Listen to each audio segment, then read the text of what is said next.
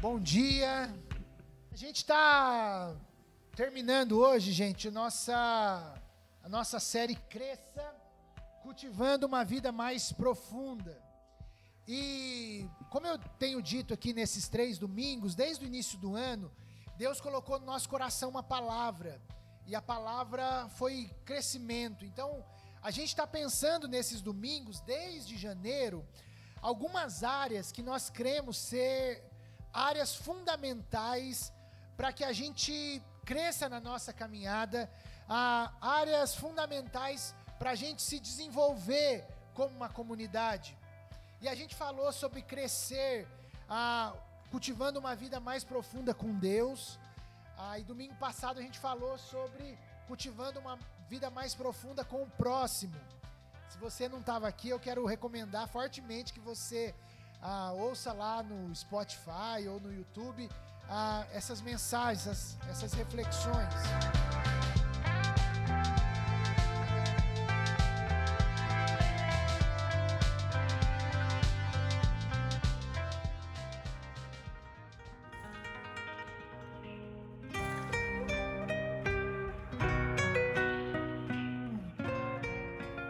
Para terminar a nossa série hoje, eu quero refletir com você sobre essa, uh, esse cultivo de uma vida em serviço.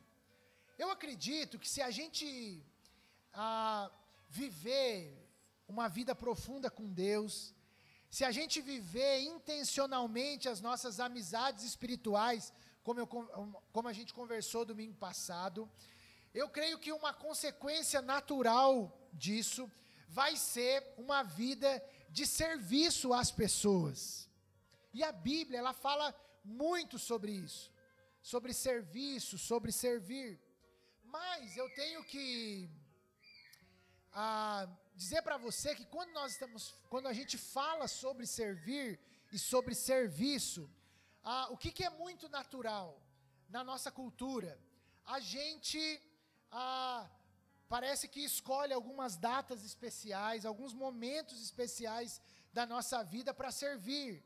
Então, normalmente na época do Natal, a Dia das Crianças, alguma causa específica aparece para nós e nós nos voluntariamos para servir. Ah, existem algumas pessoas aqui que já doaram e que de vez em quando doam as suas férias para o serviço. Então a pessoa doa alguns dias e vai para o sertão do país ou vai para outro país, o sertão é do nosso país mesmo, né? O sertão do Nordeste, o sertão ah, do nosso Brasil mesmo, gente que ah, viaja para outro país, a gente, a Ju já fez isso, lá em casa eu também, o André aqui lembrando, ah, doou um pouco do seu tempo para servir em outros lugares. E isso é ótimo, isso é maravilhoso. No entanto, o que a gente precisa, e é isso que eu quero desenvolver aqui nessa manhã, é entender que o serviço, ele não é apenas uma realidade que a gente experimenta em momentos específicos da vida. Você não só serve quando você sai ah, da sua zona de conforto, ou quando você sai da sua cidade e vai para outro lugar. Mas o que eu quero tentar biblicamente mostrar aqui para nós essa manhã é que a Bíblia mostra para nós que a, o servir ele acontece todo dia, em todo lugar, a partir da onde Deus nos coloca. A, a gente pode servir em projetos específicos, em organizações específicas na nossa cidade, em outros lugares, sim, isso é bom. Dar um tempo da nossa vida, como a Leila deu anos atrás, ficando um tempo lá em Angola e servir ali, isso é real, isso é bom. No entanto, nós precisamos entender que ah, mais do que momentos específicos, mais do que situações pontuais, o que a gente precisa desenvolver, cultivar uma vida mais profunda em servir. E como a gente vai ver daqui a pouco, ah, quando Jesus ele se refere à razão da sua morte, lá no capítulo 10 do Evangelho de Marcos, Jesus vai dizer o quê? Que ele veio para servir e não para ser servido. Essa é a razão de Jesus ter vindo. Ele entregou a sua vida porque ele veio servir. Então eu acredito que essa deve ser uma marca distintiva na nossa jornada. Essa, de, essa deveria ser uma marca ah, de todos nós, o servir. E eu acredito que isso faz muito mais sentido se a gente cultiva essa vida profunda de serviço ah, nesse aonde nós estamos. Porque a nossa cultura, a nossa sociedade, a todo momento, ela só pensa em ter, em obter, em conquistar e possuir. Perceba que muito da nossa vida, muito da nossa sociedade está em ganhar para reter, ganhar para ter, ganhar para obter. Mas na lógica do reino, eu ganho para distribuir, para entregar, para doar. E eu creio que se a gente aprende isso, ou a gente vai aprender isso, quando a gente entender esse princípio do serviço que a palavra de Deus nos orienta. E o texto que Deus me direcionou aqui para partilhar com vocês está em Gálatas, capítulo 3, ah, capítulo 5, na verdade, não é 3, tá? Capítulo 5, versículos ah, 13 até o versículo 15. Gálatas capítulo 5, versículo 13 até o versículo 15, quando a palavra de Deus diz assim: Porque vocês foram chamados para viver em liberdade. Não usem, porém, para satisfazer a sua natureza humana. Ao contrário, usem-na usem para servir uns aos outros em amor. Pois toda lei pode ser resumida neste único mandamento: ame o seu próximo como a si mesmo. Mas se vocês estão sempre se mordendo e devorando uns aos outros, tenham cuidado, pois correm o risco de se destruírem.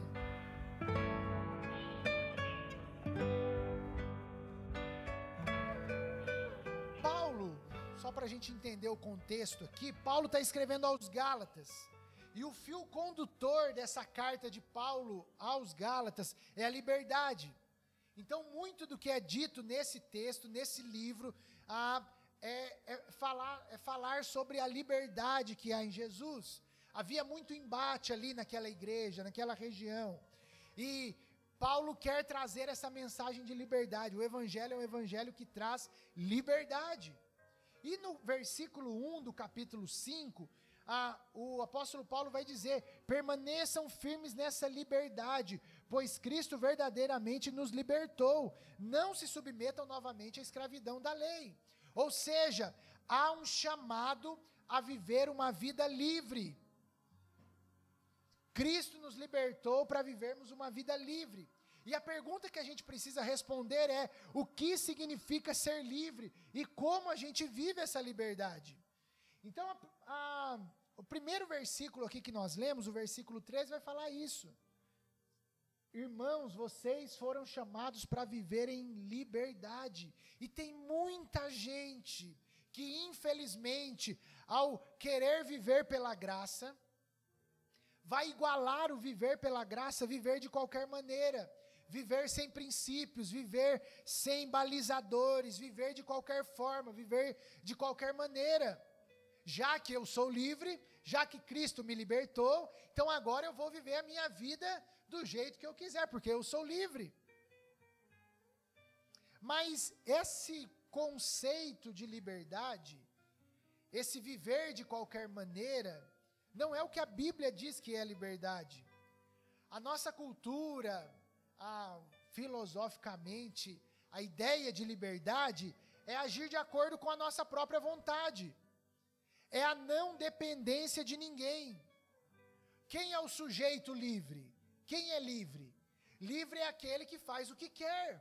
No entanto, Paulo já deixa claro aqui para os seus primeiros leitores e para nós também, que a gente não ah, tome o cuidado para não usar a nossa liberdade para satisfazer os nossos desejos, para não, não usem, porém, para satisfazer a natureza humana, ou seja, a liberdade para que Cristo nos libertou, ela não pode ser entendida como uma liberdade sem limites. Paulo vai dizer: não deem ocasião à carne, a liberdade não deve servir de oportunidade para que a gente satisfaça os nossos desejos. Paulo está dizendo o seguinte: se você, ah, vocês são livres, Cristo libertou vocês, mas não deem mole para a carne, para os seus desejos. Não se coloque em uma situação em que os seus desejos, em que a sua natureza será alimentada. Não permita que os seus desejos sejam satisfeitos. Então, a carne aqui é esse sinônimo de fragilidade, de fraqueza, de desejos. E aí, a gente vai para o texto, e eu me lembrei desse texto de Romanos, capítulo 7, versículo 14, versículo 20, quando o apóstolo Paulo vai dizer o seguinte: Eu sei que em mim, isto é, em minha natureza humana, não há nada de bom. Paulo faz essa afirmação. A minha natureza humana, ela não tem nada de lindo, de bonito, não. Pois eu quero fazer o que é certo, mas eu não consigo. Quero fazer o bem, mas não faço. Não quero fazer o que é errado, mas ainda assim eu faço. Então, se faço o que não quero, na verdade não sou eu quem o faz, mas o pecado que habita em mim. Você percebe que Paulo aí está tá numa crise. A crise de saber o que tem que fazer, mas não conseguir fazer aquilo. E por que isso tudo? Porque eu sei que em mim, mi, na minha natureza humana, não há nada de bom. Paulo reconhece isso. Um outro texto do próprio apóstolo Paulo, lá em Romanos, capítulo 6, versículo 15, quando ele afirma: Pois bem, uma vez que a graça nos libertou da lei, quer dizer que a gente pode continuar pecando? Porque esse era o entendimento. Ah, já que a gente é livre, então está liberado para viver de qualquer maneira. O que, que Paulo vai dizer? É claro que não. Vocês não sabem que se tornaram escravos daquilo que escolhem obedecer? podem ser escravos do pecado que conduz à morte, ou podem escolher obedecer a Deus que conduz à vida de justiça. Ou seja, Paulo, a, a, uma vida livre não significa uma vida em que a gente vive de qualquer maneira, não. Porque talvez essa é uma pergunta que surge recorrentemente. Davi, então, se é pela graça, se eu sou chamado a viver uma vida livre, isso significa que eu posso viver a minha vida pecando porque Deus vai perdoar tudo? É claro que não. É lógico que nós, mesmo ah, nesse processo de santificação e de transformação, a gente vai continuar a pecar, mas a tendência é que a gente peque menos, ou deveria ser assim. Por quê? Porque nós temos o Espírito em nós. E quando o Espírito habita em nós, quando nós pecamos, a, é como se um alerta fosse ligado e nós já nos arrependemos e nós pedimos pela misericórdia de Deus. Por isso a palavra de Paulo é: não deem espaço, não deem ocasião, não deem oportunidade. Não usem da liberdade para viverem de qualquer jeito, não. Porque se você der, o que vai acontecer é que a gente vai ceder, porque a nossa natureza, a nossa inclinação por conta do pecado dos nossos pais, é uma inclinação para o mal, para o pecado. E a pergunta que surge então é: Davi, como que a gente vive essa vida de liberdade? Paulo então vai apresentar para nós o ponto positivo, porque se ah, ele apresentou para nós ali o não usem, porém, a sua liberdade para satisfazer a natureza humana, ele vai dizer o que agora? Ao contrário. E Paulo usa muito isso nas suas cartas. Ao contrário, usem né, para servir uns aos outros em amor. Então, qual que é o ponto aqui? Como que como eu vivo uma vida livre? Como que eu vivo uma vida em liberdade que Jesus conquistou para mim lá na cruz? Eu sirvo. A palavra aqui é ponham-se a serviço. E esse serviço é por meio do amor que tem um objeto. Quem que é o objeto? Uns aos outros. Então, aqui uma ordem, um, um, uma, uma ordem direta. Servir uns aos outros em amor. Então, quer ser livre? Quer viver uma vida livre? Sabe o que Paulo está dizendo? Sejam escravos. Esse é o imperativo literal desse texto. Sejam escravos. E aí talvez você já pergunta, Davi, vai ter um paradoxo aí. Como ser livre? Como viver livre se é para viver como escravo? O que Paulo está orientando aqui é que se a gente quer desfrutar de liberdade, só desfruta de liberdade de verdade quem é escravo, escravo do seu irmão e da sua irmã.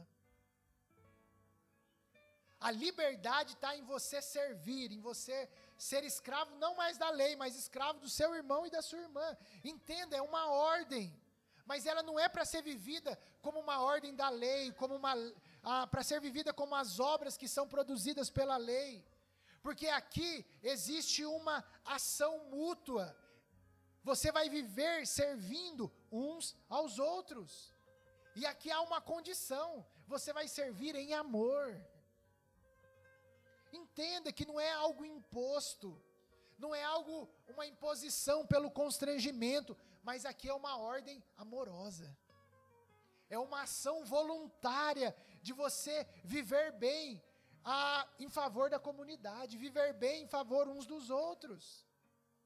E isso me levou, e eu quero partilhar isso aqui com você, a uma a refletir que de alguma forma Paulo está levando a gente a querer pensar também nessa seguinte pergunta: Será, preste atenção aqui, será que eu penso muito em mim? Será que eu penso muito nas minhas coisas? Será que eu penso demais na minha vida? Será que eu me considero uma pessoa que tem esse direito de ser livre? E por conta desse direito que eu tenho de ser livre, eu quero viver a vida livre, fazendo tudo do meu jeito, da maneira que eu quero, do jeito que eu quero, para satisfazer as minhas vontades? Eu penso que quando Paulo coloca essa ordem, sirvam, aos, sirvam a, uns aos outros por meio do amor, ele está querendo que a gente reflita nisso. Será que eu estou gastando muito tempo da minha vida comigo mesmo? Ah, o Dietrich Bonhoeffer, ele vai dizer o seguinte: quem quer aprender a servir, primeiramente aprenda pensar pequeno de si mesmo. Ele diz isso lá no Vida em Comunhão. Se a gente quer aprender a servir, a gente precisa aprender a pensar pequeno, aprender a pensar menos ah, sobre nós mesmos. O apóstolo Paulo, lá em Romanos, capítulo 12, versículo 3, vai dizer o seguinte: Porque pela graça que me foi dada, digo a cada um de vocês que não pense de si mesmo além do que convém. Pelo contrário, pense com moderação, segundo a medida da fé que Deus repartiu de cada um. Ou seja, o próprio apóstolo Paulo diz: para que a gente não pense na gente me mesmo além do que convém, além daquilo que é necessário.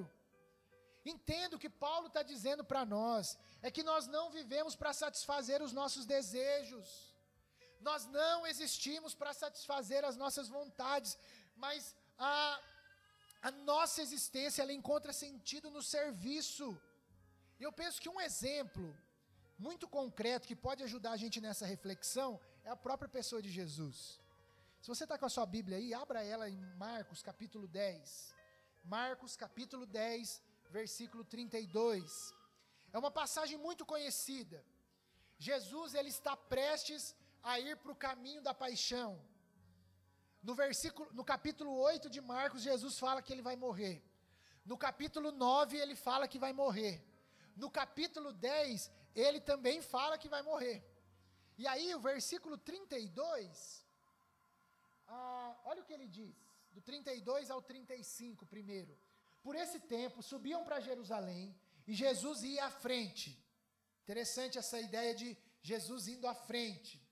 Os discípulos estavam muito admirados e o povo que o seguia tinha grande temor. Jesus chamou os doze à parte e mais uma vez começou a descrever tudo o que estava prestes a lhe acontecer. Ouçam, disse, Estamos subindo para Jerusalém, onde o filho do homem será traído e entregue aos principais sacerdotes e aos mestres da lei. Eles os condenarão à morte, o entregarão aos gentios, zombarão dele, cuspirão nele, o açoitarão e o matarão. Mas depois de três dias, ele ressuscitará. Então perceba essa cena. Jesus no caminho de Jerusalém, na frente de todo mundo. Jesus sabe o que o aguarda. Como eu disse aqui, é a terceira vez, capítulo 8, 9 e 10, Jesus está falando: Ó, eu estou indo para a morte. Mas aqui a diferença do capítulo 10 é que ele dá detalhes.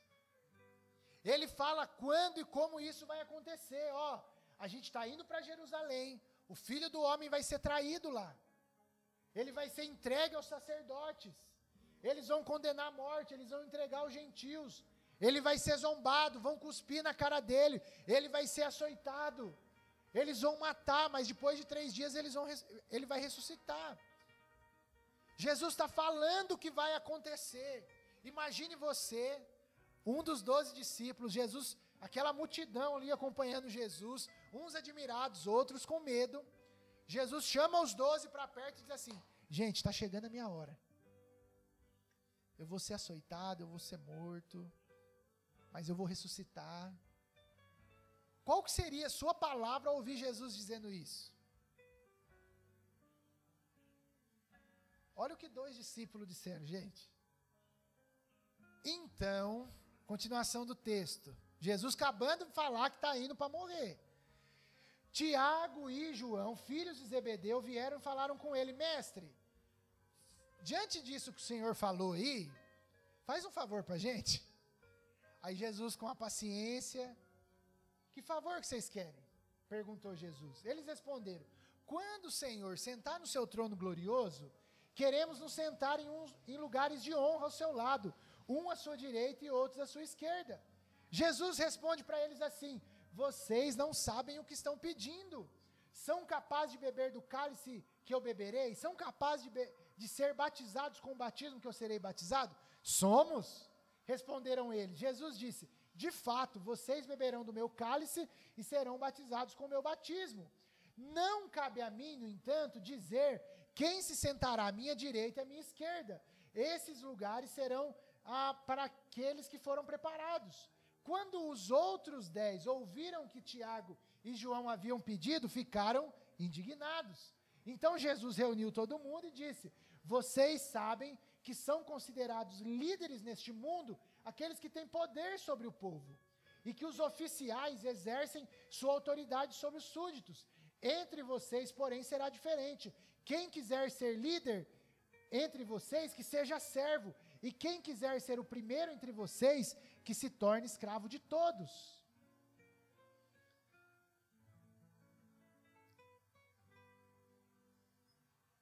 Perceba que as pessoas que andavam com Jesus não conseguiram entender, não tiveram a capacidade de entender qual que é o caminho que Jesus estava trilhando.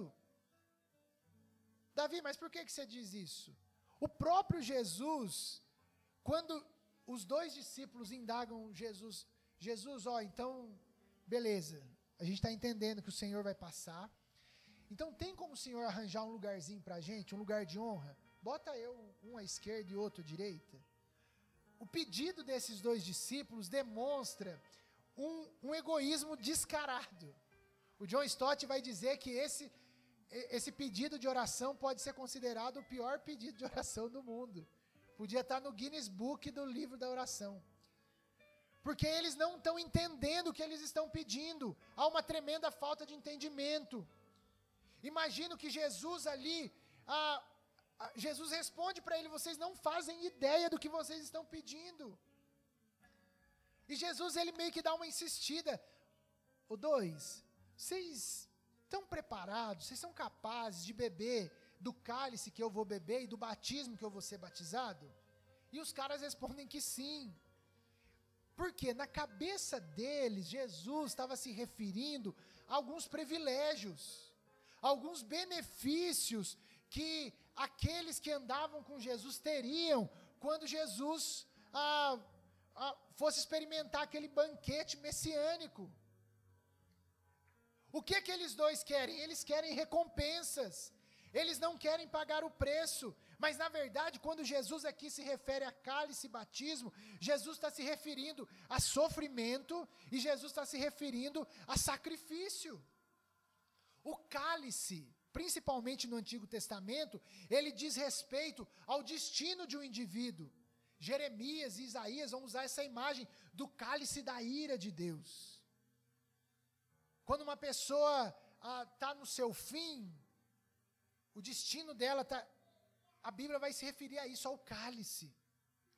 Mas o batismo, segundo Isaías capítulo 30, 28, também diz respeito a um julgamento que virá. Ou seja, Jesus está falando de morte, de sacrifício, de sofrimento. Os discípulos estão pensando no quê? Em honra, em poder, em privilégio. Eles não estão entendendo que o caminho de Jesus não é o caminho da influência pelo poder. O caminho de Jesus não é o caminho da influência pelo governo, mas Jesus deixa claro: entre vocês não vai ser assim. Jesus está mostrando que a lógica do reino é uma lógica de serviço em humildade. Não é a lógica da força, do poder, da honra, do jeitinho. Não. No reino de Deus, o primeiro é aquele que serve. E o versículo 45 aí de Marcos 10 vai dizer: Pois nem mesmo o filho do homem veio para ser servido, mas para servir e dar a sua vida em resgate de muitos. Ou seja, quer um modelo para servir? É Jesus. Jesus é o modelo máximo de serviço. E ele serve como? Dando a sua vida. E essa expressão dar a vida é uma alusão muito clara ao servo sofredor lá de Isaías capítulo 53. Ele foi aquele que deu, aquele que doou, aquele que entregou a sua vida. E por que que ele entrega a sua vida? Para resgatar. E a palavra resgate aqui é essa ideia de comprar. Jesus ele compra a salvação com a sua morte. Essa ideia do resgate era um pagamento que era feito para redimir o primogênito. A ideia de libertar um escravo, comprar de volta um prisioneiro lá no mundo dos tempos de Jesus. Se eu, se eu tinha um escravo e queria que ele fosse liberto, eu iria lá resgatá-lo. Esse resgate. Foi isso que Jesus fez na cruz, ele resgatou, ele pagou, ele com esse pagamento, ou seja, com a morte dele na cruz, ele proveu a redenção para mim e para você. E é isso que Jesus faz na cruz. E é por isso que nós podemos celebrar nessa manhã a ceia do Senhor. É por isso que nós podemos ah, agradecer a Jesus pelo seu corpo que foi moído e pelo sangue que foi vertido. Por quê? Porque ele comprou, ele resgatou, ele pagou o preço. O Stott diz que há dois sistemas no mundo. Um é simbolizado pelo trono e outro é simbolizado pela cruz. Em qual sistema a gente vive? O sistema do trono, do poder, do jeitinho, da influência, ou a gente vive no sistema da cruz, do sofrimento, do sacrifício, da entrega, da doação? A gente precisa compreender que a marca de quem segue o Cristo vai ser essa: uma vida de serviço, de doação, de entrega. Jesus era alguém que tinha todo o poder, toda a autoridade, toda a liberdade, mas ele não vive para si mesmo, mas ele se entrega, ele serve. Por isso eu posso afirmar para você: o Evangelho está querendo que a gente abra os nossos olhos, paremos de viver para atender os nossos desejos. Paremos de viver pensando que nós somos a última bolacha do pacote, que a vida conspira ao nosso favor. Jesus está chamando a gente para que a, a gente abra os nossos olhos para aquelas pessoas que passam por nós. Que o nosso olhar não esteja nos benefícios, que o nosso olhar não esteja nas bênçãos, que o nosso olhar não esteja no poder ou na influência, mas que o nosso olhar se abra em doação, em entrega, em serviço. E por que isso? E Paulo vai continuar dizendo: por que vocês, irmãos, opa, mais para frente. Porque toda lei pode ser resumida num único mandamento: ame o seu próximo como a si mesmo. A gente não é salvo pela lei. E aqui Paulo está fazendo uma referência à lei lá em Levítico capítulo 19. Nós não vivemos nessa base da barganha, da troca. Toma lá da cá. Eu dou e Deus me devolve. Eu faço para ser, ser retribuído. Não. Mas entenda que a lei, ela serve para comunicar o amor. E Paulo está aqui mostrando que a lei toda, ela se resume a um mandamento.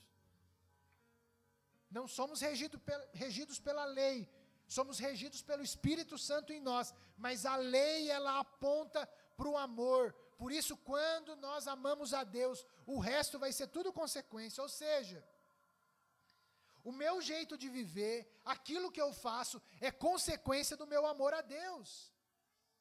Por isso a gente afirma aqui bastante na conviver que a fé cristã ela não é uma lista de regras daquilo que eu posso, daquilo que eu não posso, onde eu devo ir, onde eu não devo ir, mas a fé cristã nos chama para uma relação de amor.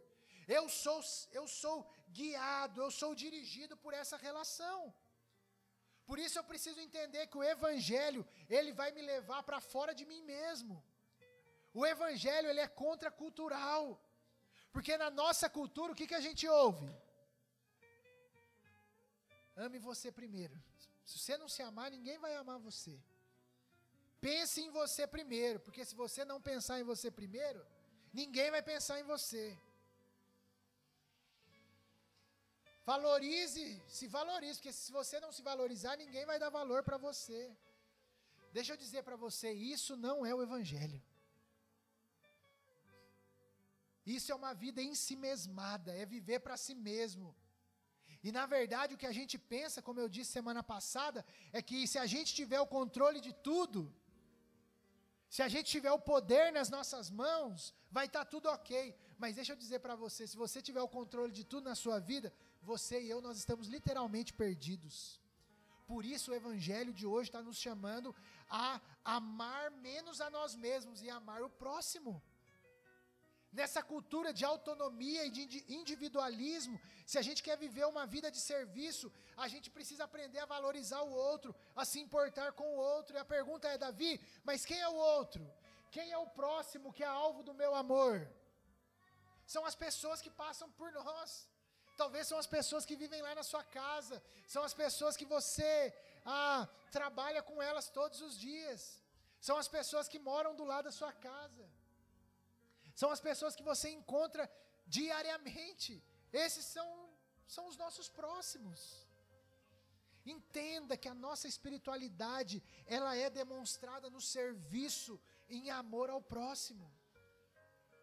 É no serviço que nós demonstramos o Deus a quem nós amamos. Lembra da parábola do bom samaritano? Lucas capítulo 10. A gente vai entender quem é o meu próximo. E aí eu quero terminar, e o versículo 15 diz isso. E aqui é um alerta de Paulo, mas se vocês estão sempre mordendo e devorando uns aos outros, tenham cuidado, porque você corre o risco de se destruir. O oposto da vida do espírito, o oposto da vida livre, o oposto de quem quer viver uma vida em serviço uns aos outros, é uma vida, e Paulo usa umas palavras fortes aqui, a é morder e se devorar. E Paulo diz que isso é destruição, é obra da carne. A gente diz, isso é fundamental para nós aqui na Conviver. Igreja é lugar de proximidade, de comunhão. Mas quando nós não vivemos nesse espaço, essa comunhão que gera serviço, o que nós vamos viver, corremos o risco de viver, é estar sempre nos mordendo e devorando uns aos outros e não servindo uns aos outros. Entende que Paulo está falando? Vida livre é vida de serviço, uns aos outros. Mas se você não vive essa vida de liberdade, você vai viver, na verdade, se devorando e mordendo uns aos outros. E o que é devorar e morder uns aos outros? É você ficar pensando em si e reivindicando para si unicamente o seu direito. É aquele que perde a noção do nosso, porque ele quer viver para si. E ele diz: é meu, meu e meu. A bênção de Deus é uma bênção que eu quero para mim, e não para todos. Essa forma de pensar e viver a espiritualidade vai contra uma vida de serviço, vai contra uma vida de amor ao próximo, porque a relação, ao invés de ser benefício comunitário, vira lugar de destruição. Então Paulo diz assim: se vocês estão sempre se mordendo e devorando, cuidado, porque vocês vão se destruir. A vida de vocês não vai ser vida livre, mas vai ser vida de destruição. Então, tentando aqui, caminhando para o final, como que a gente pode servir efetivamente o meu próximo? Então a gente entendeu aqui que há um chamado, uma ordem explícita. Sirvam uns aos outros. Vamos servir, a Bíblia fala isso. Jesus é um exemplo de serviço, ele entregou, ele doou. Ok, Jesus faz isso, Paulo diz que a gente tem que fazer isso, mas como que isso ganha concretude? Como que eu aplico isso para a minha vida? Eu quero dar essas quatro sugestões para você. E essas sugestões são sugestões do Bonhoeffer lá no livro dele, Vida em Comunhão. E a gente poderia acrescentar tantas outras formas de serviço, mas eu quero pensar nessas quatro. Primeiro, se você quer servir alguém efetivamente, aprenda a ouvir o outro. O Bonhoeffer, nesse livro, ele vai dizer que o primeiro serviço que alguém deve ao outro na comunidade é ouvi-lo. Ouça pessoas ouça os seus irmãos. O nosso amor ao irmão vai começar quando a gente aprender a ouvir ele. Muitas pessoas, elas apenas querem ser, querem serem ouvidas. Mas a gente tem uma mania, a gente que é cristão, se você tem uma rodagem mais longa aí, a gente acha que a gente tem resposta para tudo e para todas as circunstâncias. E a gente acaba sendo conhecido por darmos respostas que ninguém nos perguntou. Uma velha e muito conhecida história, em muito tempo atrás, lá onde o Bruno estudou, a, colocaram uma afirmação: Jesus é a resposta. Dizem que picharam embaixo, mas qual é a pergunta? A gente está dando resposta para pergunta que não foi perguntada ainda. E a gente precisa entender, e nesse livro Vida em Comunhão ele vai dizer isso, que a gente não consegue ouvir o nosso irmão se a gente não consegue ouvir a Deus. Você vê como uma coisa está ligada à outra? A gente precisa ter uma relação profunda com Deus. A gente precisa ter o tempo nosso sozinho. É bom ter o seu tempo sozinho. Mas o seu tempo sozinho só faz sentido na comunidade. Porque aquilo que a gente ouve lá no sozinho, a gente partilha com os nossos irmãos. E partilhando com os nossos irmãos, a gente pode entregar em serviço. E uma maneira de fazer isso é ouvindo, ouvindo a Deus e também ouvindo o irmão. Mas ouvir demanda tempo. E na nossa cultura, na nossa cultura de produção, parar para ouvir parece que é um desserviço. Mas se eu não tenho tempo para ouvir o outro, provavelmente eu não vou ter tempo para o outro. E a gente vai ficar focado somente em nós mesmos, nos nossos planos e nas nossas palavras. A gente deve ouvir com os ouvidos de Deus para poder falar com a Sua palavra. Gente, isso é algo óbvio, é algo claro. A psicologia sabe que a melhor maneira de ajudar alguém em muitas situações, é escutando essas pessoas. E é isso que os especialistas fazem. É isso quando a gente precisa de, uma, ah, de um processo terapêutico, quando a gente vai lá e senta diante de um psicólogo, por exemplo, o que, que ele vai falar para a gente? Fala. Fala. Eu não estou dizendo que você não deva ir ao psicólogo, ok? Mas eu estou dizendo que entre nós, uma maneira muito concreta de servirmos uns aos outros é ouvir o próximo. Lembrar que esse chamado foi dado por Deus, de Deus para nós. Por isso eu quero afirmar que se você quer servir alguém, separe um tempo para ouvi-lo. para ouvi-la. É uma maneira muito concreta. Marca um café lá e você. E aí, o que nós vamos fazer hoje? Oh, vim aqui para te ouvir. Conta aí. Conta sua história, conta. Vamos, tô aqui para ouvir. Servir é ouvir. Segundo, ajude. Aqui é a ideia de prestar serviço uns aos outros. Uma maneira muito prática, concreta de servir é nos colocar à disposição para ajudar de maneira prática. E isso é ajudar coisas pequenas e simples. Por exemplo, pensando na nossa comunidade de fé aqui.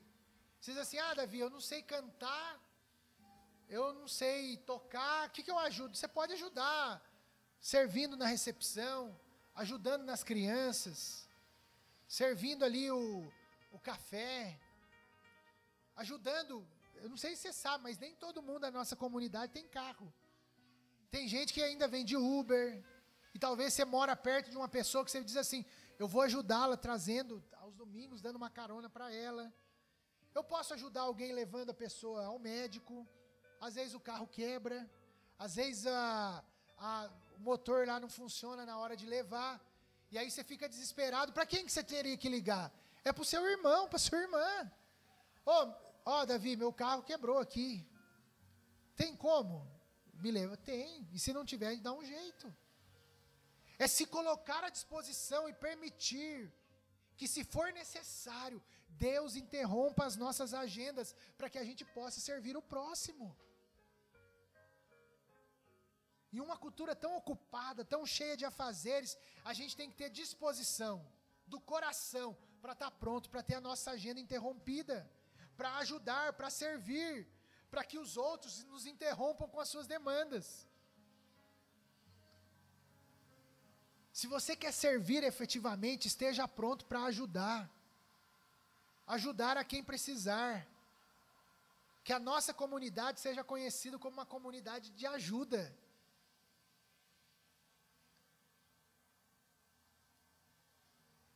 Entenda, gente, que nas nossas relações não tem como. Ajudar a servir vai dar trabalho. Então, assim, não, não ligue para mim, eu não mande uma mensagem para mim começando a frase assim: Ô Davi, eu não quero te dar trabalho. Porque, assim, servir para quem é do reino não é trabalho, a gente está disposto a isso. Não precisa, a gente coloca uma carga, parece, sobre o outro quando no lance do serviço. Como se eu tivesse.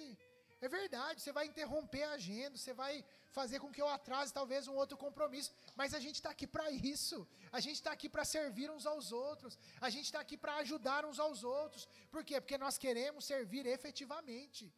E servir efetivamente ah, implica em ter a nossa agenda interrompida muitas vezes.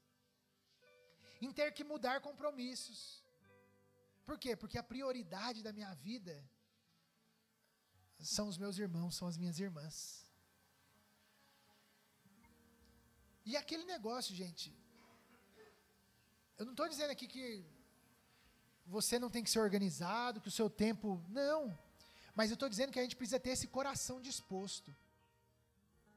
Coração disposto. Eu não estou dizendo aquela pessoa que precisa de você e que vive você é a a pessoa não faz nada. Não, não é isso. A gente sabe, eu estou falando aqui, entendendo que todos nós aqui somos maduros. E que existem momentos na nossa vida que nós precisamos ser ajudados. Coisas simples, coisas pequenas, coisas complexas. Com quem que a gente conta? Com os irmãos e com as irmãs. Então, quer servir efetivamente? Esteja pronto para ajudar o próximo. Terceiro, suportar dê suporte ao outro. A ideia aqui de carregar. Gálatas 6:1 vai dizer: "Carreguem o peso uns dos outros". Entenda que carregar é sofrer. O irmão pode ser um fardo para o cristão, mas ele vai ser um fardo justamente para o cristão. A ideia aqui de Paulo, quando ele fala sobre suporte, é que a gente tem que ser suporte um para o outro. E essa não é uma visão da nossa sociedade. Na verdade, a, a gente quer se. É melhor para a gente se relacionar com quem não dá trabalho. Diz aí. Quanto menos trabalho a pessoa der, mais talvez eu vou gostar, porque Mas deixa eu dizer para você que servir no ambiente da comunidade é quando a gente dá suporte uns para os outros. É entender que Deus nos carregou. Quando Cristo vai para a cruz, Jesus, Deus está nos carregando. Agora a gente é chamado a carregar, a ser suporte aos nossos irmãos. E isso não é fácil. A gente tem mania, a gente tem defeito, a gente tem costume. Carregar o fardo exige paciência e amor. Carregar o fardo só é possível porque Cristo fez isso com a gente. Por isso, nesse ato de suportar, a gente está pronto para perdoar. E se tem um lugar que o perdão deveria reinar entre a comunidade de fé. Por isso, se você quer servir efetivamente seu irmão, dê suporte. Seja suporte para ele. Por último, se a gente quer servir efetivamente o meu próximo, encoraje. E aqui a ideia de servir com a palavra de Deus. Todos nós somos sacerdotes, todos nós podemos falar em nome de Deus. Não existe oração mais poderosa. Não existe aqui alguém mais poderoso do que o outro que Deus vai ouvir a sua oração, mas não. A gente pode chegar uns nos outros e nos encorajarmos uns aos outros, nos encorajarmos com aquilo que Deus tem falado para nós. Nós falamos e encorajamos porque nós sabemos que a gente precisa um do outro, sabemos que a caminhada não é fácil. Sabemos que a vida é difícil, sabemos que o caminho nem sempre é tranquilo, por isso nós carregamos em nossa relação aquilo que Deus espera e aquilo que Ele quer de nós. Então, a gente não deve ter crise quando um irmão nos procura para nos ensinar, quando um irmão nos procura para nos admoestrar, para encorajar. A gente não é família? A gente não vive aqui falando que a gente é uma família? Então, se eu estou vendo que meu irmão está indo por uma direção que não é muito boa, e eu chego nele e digo assim: Ô oh, irmão, ó, esse caminho que você está indo aí, cuidado. Vamos orar junto? O irmão não deveria achar ruim. Porque eu quero o bem da minha família. Eu quero o bem do meu irmão. Entenda, nós não somos chamados a, ser a sermos juízes uns dos outros, mas a gente pode servir os nossos irmãos encorajando, ajudando, para que entre nós, entre as nossas amizades, a palavra de Deus se erga. E eu chego no meu irmão, não com aquilo que eu acho, mas com o que a palavra de Deus diz. Por isso, eu quero encorajar você aqui, a você ser um ministro na vida de alguém, ligando, escrevendo, se encontrando, para que a palavra tenha espaço, para que a gente se encoraje servindo uns aos outros. Por isso, a minha oração para esse ano é que entre nós haja espaço e tempo para que a gente ouça as pessoas, para que a gente ajude as pessoas, para que a gente suporte as pessoas e para que a gente encoraje as pessoas. Se nós queremos cultivar uma vida profunda de serviço ao próximo, a gente tem que sair do discurso e pôr a mão na massa. A pergunta é, de novo, quem são as pessoas que você vai ouvir essa semana? Quem são as pessoas que você vai ajudar? Quem são as pessoas que você vai ser o suporte delas? Quem são as pessoas que você vai encorajar essa semana? Entenda que eu estou falando para essa semana, mas eu queria que você entendesse que essa palavra é orientadora para o nosso ano. Nós queremos cultivar uma vida profunda com Deus, uma vida profunda com os nossos irmãos e uma vida profunda em serviço. Entenda que demo, o viver a missão é viver em serviço. Quem são as pessoas que vivem próximas a você, perto de você que você vai servi-las. E ao servi-las, elas talvez vão perguntar: mas por que, que vocês estão fazendo isso? E graciosamente, bondosamente, você vai apontar para alguém maior do que você, que é o próprio Cristo. E talvez, bondosamente, talvez, isso vão, portas vão se abrir, janelas vão se abrir, para que amigos nossos, pessoas conhecidas nossas, por conta da nossa relação com Deus, por conta da nossa relação com os irmãos, por conta da nossa relação ah, em serviço, essas pessoas vão se aproximar de nós, se aproximar da comunidade, se aproximar de Jesus, vão ver Jesus, vão conhecer Jesus. E como as pessoas vão conhecer isso? É através da nossa vida em serviço. Começa lá na nossa vida profunda com Deus, buscando a Deus, ouvindo a Deus, pedindo direção de Deus. Quem são essas pessoas? A gente vai vivendo em relação com as pessoas, a gente vai se encontrando, tomando café, conversando. A gente vai servindo uns aos outros, e isso vai ganhando espaço, ganhando vida, ganhando pessoas. E sabe por que a gente pode viver tudo isso? Foi porque Jesus foi para a cruz. Foi porque ele ele morreu. Ele verteu o sangue dele. O corpo dele foi moído na cruz. Para que hoje eu e você pudéssemos viver como família. Para que nós pudéssemos servir uns aos outros. Porque um dia ele se deu, ele se entregou, ele serviu.